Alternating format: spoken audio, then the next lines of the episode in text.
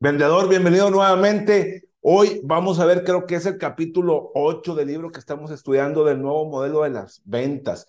Y fíjate cómo empieza con una frase de Claude Levi Strauss que dice, el hombre sabio no ofrece las respuestas correctas. El hombre sabio posee las preguntas correctas.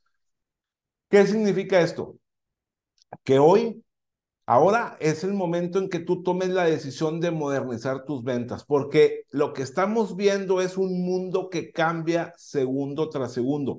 Y si tú quieres estar, digamos, a la moda en las ventas, en lo que está aconteciendo en tu mercado, pues tienes que tener un proceso de ventas flexible, un proceso de ventas muy fluido.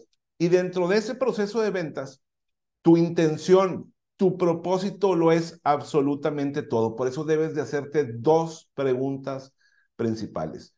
¿Cuál es mi propósito al vender lo que estoy vendiendo y cuál es mi plan para vender lo que quiero vender? Es decir, ¿qué voy a hacer para vender lo que quiero vender?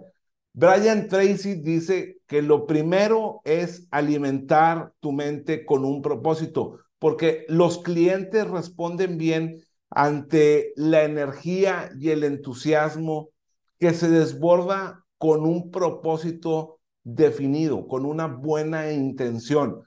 Debes enfocarte en los demás.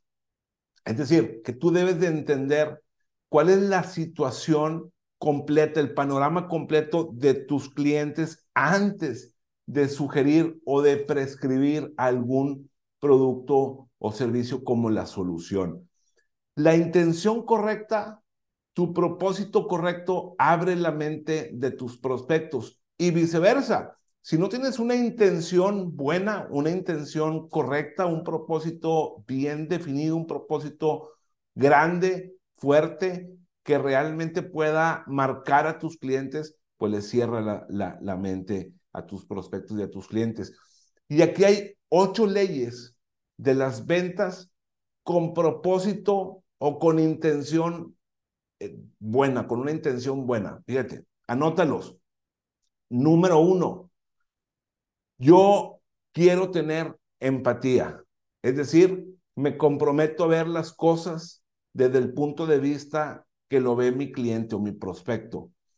Número dos, pretendo enfocarme en mi cliente o mi prospecto, no en mí, sino en sus necesidades, en lo que él puede necesitar de mí. Número tres, pretendo encontrar prospectos y clientes que verdaderamente necesiten lo que yo ofrezco. Número cuatro, pretendo que mis prospectos y mis clientes me vean como un verdadero vendedor profesional consumado, como un vendedor único, un vendedor diferente. Número cinco, quiero profesionalizar el conocimiento que necesito para que me vean como el experto en mi industria, en mi mercado. Número seis, tengo la firme intención de prepararme antes de cada llamada de prospección o de seguimiento o cada visita o cada reunión con cada cliente. ¿Por qué? Porque es importante no solo para mí, sino para ellos que yo vaya preparado con información. Número siete, pretendo encontrar las palabras correctas y el lenguaje que atraiga a mis prospectos hacia mi producto o servicio. Número ocho, quiero tener el control de mis ventas y el autocontrol de mi persona porque sé que los resultados dependen de mis acciones y yo soy el responsable de esas acciones y esos resultados. Ahora, muy importante que entiendas la parte de las preguntas de conexión. Ya te voy a dar un script ahorita, un guion, para que cuando llegues con tu prospecto, lo saludes, empieces con estas preguntas de conexión. Las preguntas de conexión, las preguntas que abren la conversación de negocio, te acercan o te alejan de tus ventas. Es decir, tú haces que esas preguntas les caiga bien a los prospectos, o sea, que el prospecto sienta que se relaciona contigo o los, los alejas de ti. Es decir, disipas esa eh, resistencia a la venta o llamas a la resistencia a la venta o levanta las barreras de los, de los prospectos. Es decir, se abren hacia ti, se atraen hacia ti o todo lo contrario, empiezan a levantar las barreras, los escudos, las defensas y las objeciones.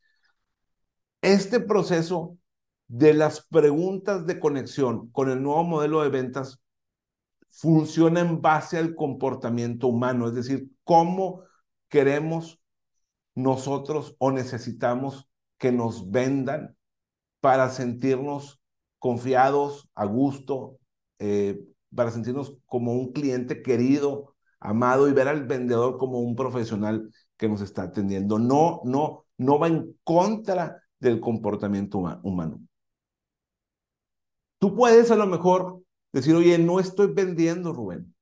Y si no estás vendiendo es por uno, por dos o por tres factores principales. Número uno, no entiendes realmente lo que son las ventas, es decir, no has captado de qué se tratan las ventas. Si aún no sabes bien de qué se tratan las ventas, vea los primeros capítulos de esta serie de entrenamientos del nuevo modelo de ventas, porque ahí dimos la definición de lo que se trata en las ventas. Número dos, puedes estar no vendiendo por la elección de las palabras que tú usas o tu lenguaje. Y número tres, y el más importante, aquellas preguntas que no estás haciendo, o sea, lo que olvidas preguntar y que puede obtener esa información importante para ti. Ahora, el tres es el más importante, lo que no estás preguntando, pero se relaciona está interrelacionado con los otros dos. Así que fíjate, las preguntas de conexión. Las preguntas de conexión crean una impresión buena de ti hacia tu prospecto, es decir, una buena imagen, una impresión favorable. También las preguntas de conexión establecen el control de la conversación desde inicio. Es decir, no significa que tú vayas a controlar así, decir, yo tengo el control de la conversación, sino que tú puedes ir manejando la conversación, puedes guiar la conversación hasta una venta o una no venta, decir, oye, no le quiero vender. Por eso este capítulo se llama vender o no vender. Esa es la cuestión. ¿Qué más? ¿Para qué más te ayudan las preguntas de conexión? Para establecer el valor de tus productos, servicios, pero principalmente tu valor y el de tu compañía. Si tú aprendes bien cómo hacer estas preguntas de conexión, te van a ayudar a enfocarte en tu prospecto, en ayudarlo a él y establecer la confianza para contigo.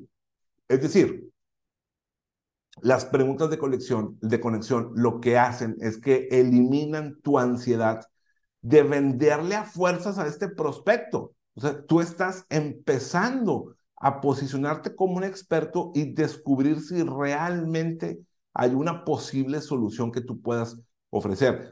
Vamos a ver como 10 ejemplos, pero no los vamos a ver todos ahorita, los vamos a ver en los próximos días, porque hay guiones, ya vamos a empezar con la carnita de este modelo de las nuevas ventas. Entonces vamos a empezar con el primero. Mira, el primer ejemplo que nos pone Jeremy Miner y Jerry Acuf supone que tú hiciste algo de publicidad, digamos en Facebook, en Google, y que recibes llamadas, ¿ok? Entonces, imagínate que te llama tu prospecto y, te dice, hola, buenas tardes, este, Rubén, sí, oye, llamo por el anuncio que vi en ah, Facebook o en Google. ¿De qué se trata, oye?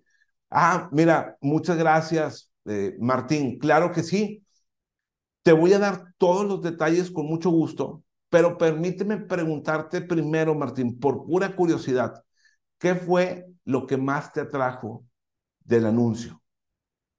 Y en el siguiente video vamos a empezar a desmenuzar este pequeño guion o esta pregunta de conexión, por qué está diseñada de tal manera y vamos a ir como con otras 10 preguntas y guiones de conexión. ¿Ok? Acuérdate, Martín, claro que sí, con gusto te puedo brindar toda la información que necesites, pero permíteme preguntarte primero, por pura curiosidad, por mera curiosidad, ¿qué fue lo que más te atrajo del anuncio? ¿Qué fue lo que te llamó la atención del anuncio? Nos vemos en el siguiente